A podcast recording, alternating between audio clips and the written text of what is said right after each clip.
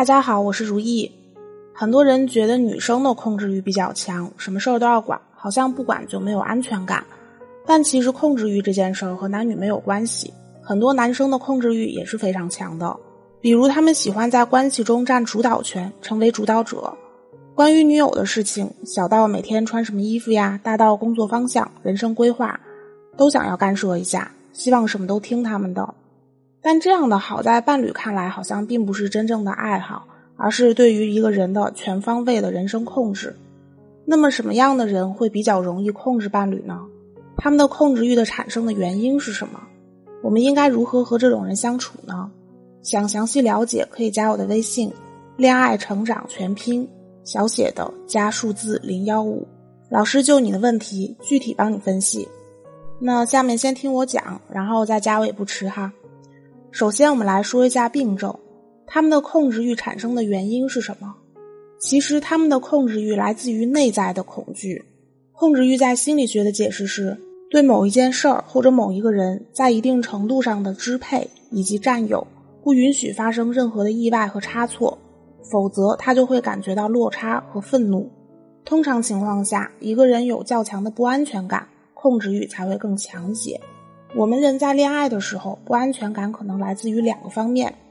第一方面和小时候的缺失有关。心理学中有一个词儿叫强迫性重复，也就是说会不自觉或者自觉的让自己陷入到重复相似的情境中。强迫有两层含义：重温童年的美好和修正童年。重温童年的美好，就是说想要重新体会到那种小时候得到的爱呀、快乐呀，想回到那种感受里去。希望这种美好的感觉能继续，修正童年的错误。这种感觉是希望小时候缺失的爱能在亲密关系中获得。那些控制欲强的人，很可能他们小时候没有被好好的爱过。当他们和伴侣在一起之后，就害怕好不容易得到的体验又再次失去，所以就想通过控制来让这份爱继续延续下去。当然了，这里面的内容也是比较多的，每一个人情况也不一样。每个人强迫重复的方向也不一样。另一方面，这个就和自尊有关系了。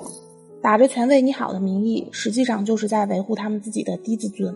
有低自尊感的人，缺乏信任，害怕失去，喜欢把一切都掌握在自己手里，他才能放心。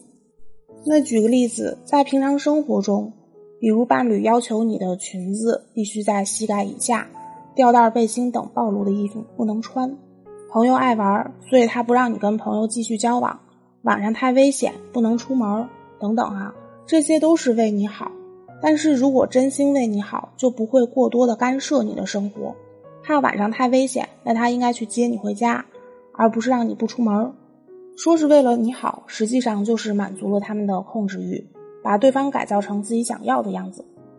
那如果男生在一段关系中总是以爱的名义控制对方，要求对方按自己的意愿去做，往往忽略了对方的感觉，嗯，那这段关系其实也是比较难以维持的，因为在这种高压控制下，往往包裹的是为你好的外衣，但是呢，很多人不知不觉的就活在了对方给自己的圈套里，因为另一半打着为你好的旗号，如果违背了他，你还会觉得内疚。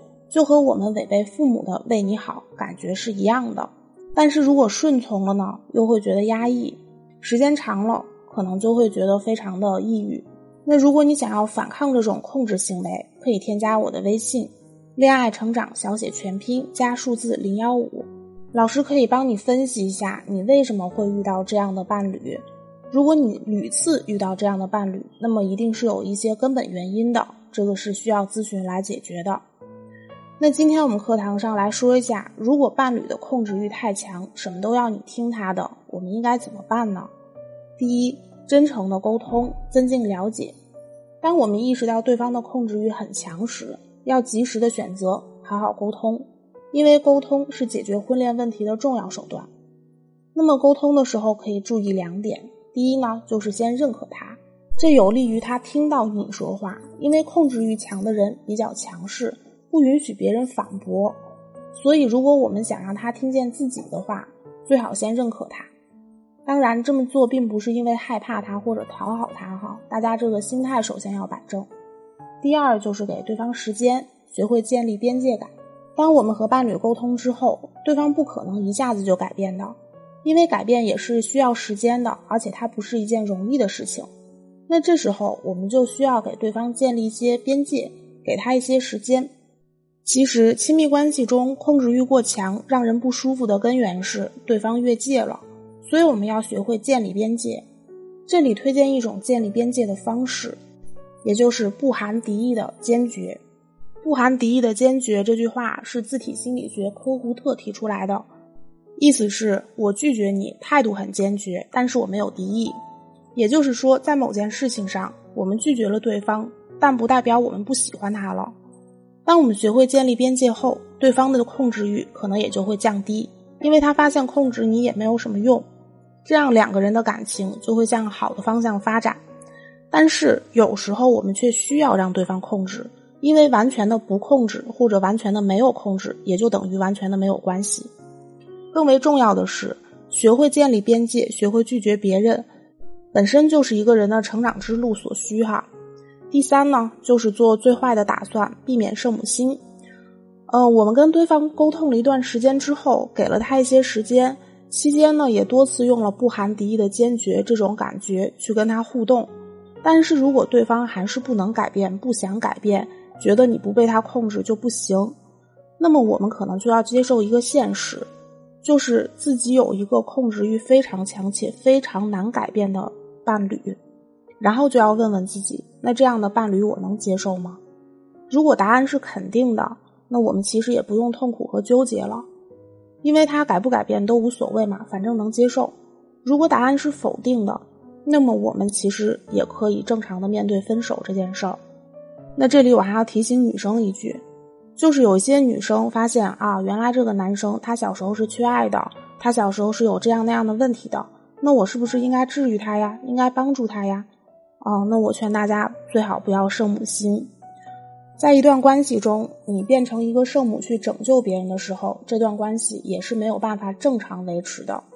好了，如果你在一段感情中也总是遇到这样那样的问题，还有我上述说的这些，比如总是遇到了控制型的男朋友啊，总是脱离不了这样的关系等等，那你可以添加我的微信“恋爱成长”小写全拼加数字零幺五，找到我，然后我会一对一的帮你分析问题。